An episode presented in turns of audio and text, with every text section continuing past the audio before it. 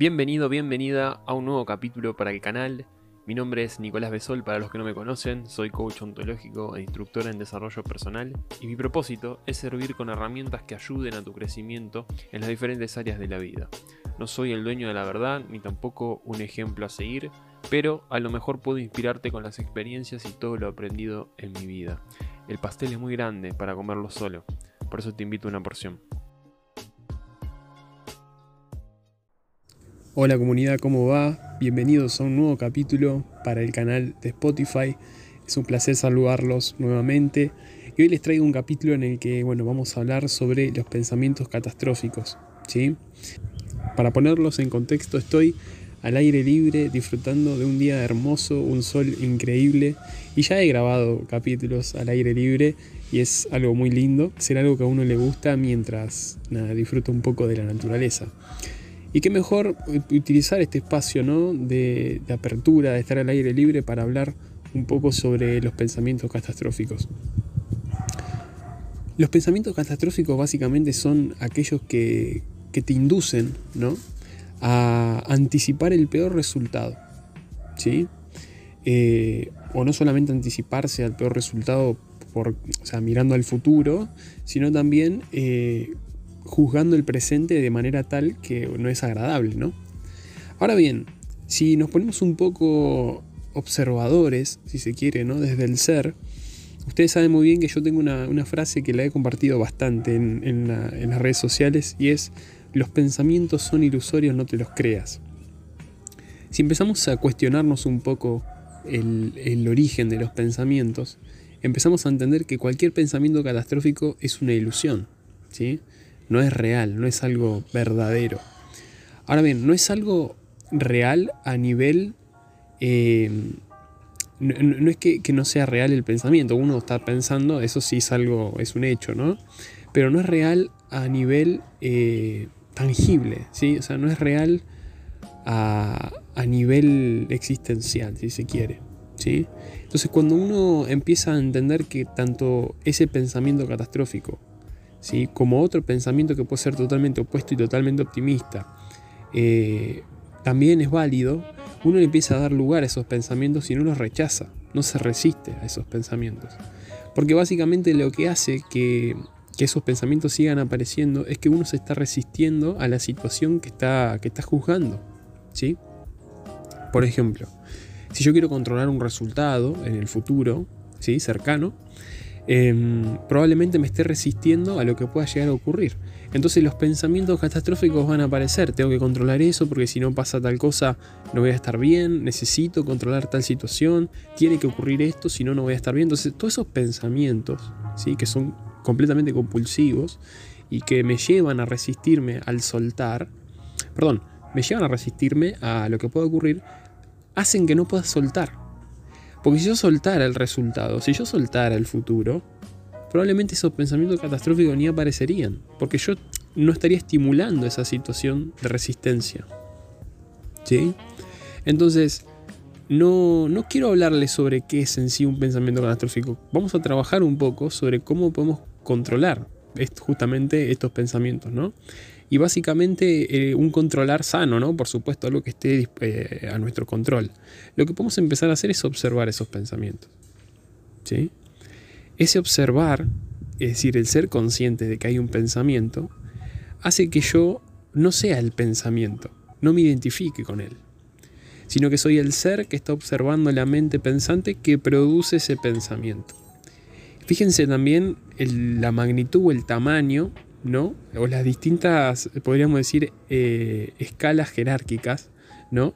Que podríamos considerar el ser como algo superior, algo más elevado, la mente como herramienta, como algo objetivo, en realidad, perdón, el cerebro como algo objetivo, algo tangible, la mente que es subjetiva, que es intangible dentro de nuestro cerebro, y después el pensamiento que es producto de la mente. O sea, la mente es algo muy diminuto como para nosotros creérnoslo y dejar que, domine toda nuestra vida, ¿no? Que un pensamiento catastrófico domine toda nuestra vida. Entonces cuando nosotros empezamos a observar, ¿no? empezamos a ser conscientes de los pensamientos catastróficos, empezamos a, considerar la posibilidad de un nuevo paradigma, un nuevo panorama, si se quiere. Vamos a hacer un ejemplo. Vamos a suponer eh, para ver los estudiantes universitarios, ¿no? Tienen que entregar un trabajo práctico dentro de 30 días y no lo empezaron todavía. Es un trabajo muy extenso, ¿no? Bueno, un pensamiento catastrófico para eso podría ser no voy a llegar, ¿sí? Es muchísimo. Em, bueno, es mucha tarea, son muchas actividades, los tiempos no me acompañan. Bueno, entonces esas cosas son pensamientos, son juicios, son ideas, ¿sí? completamente subjetivas. ¿Qué pasa si en lugar de creerme todos esos pensamientos e incluso verbalizarlos, los observo?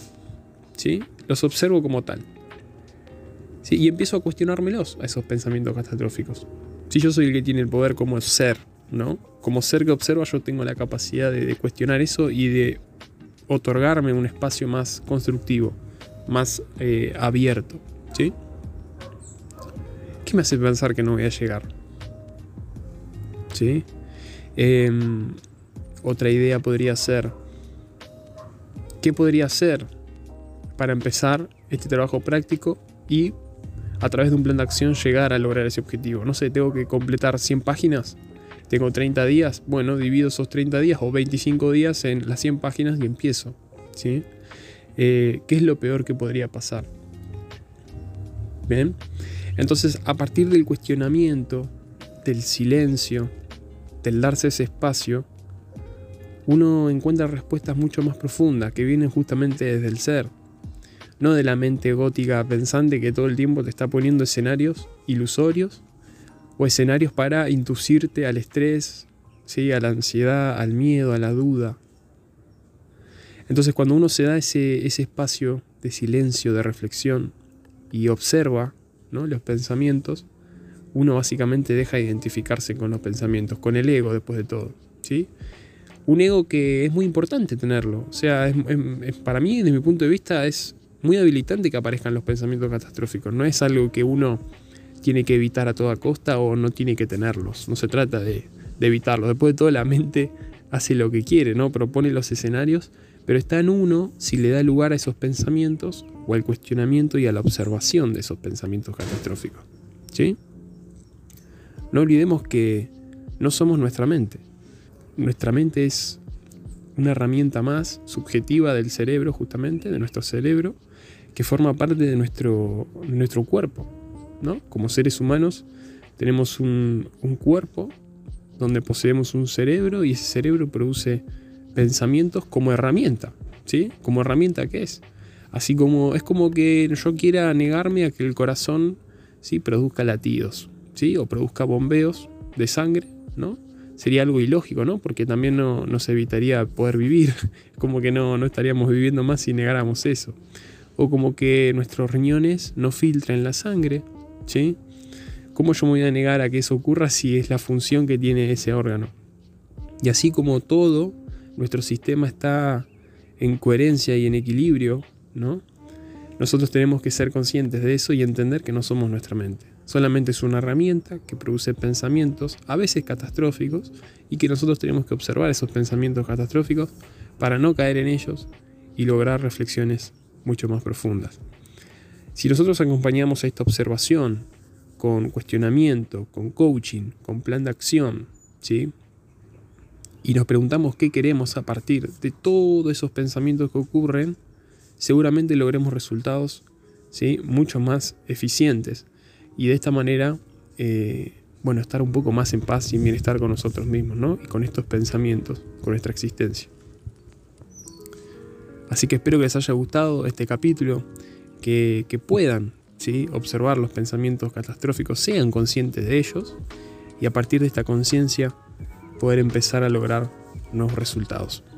Les mando un fuerte abrazo grande, simplemente ser y nos vemos en un próximo capítulo.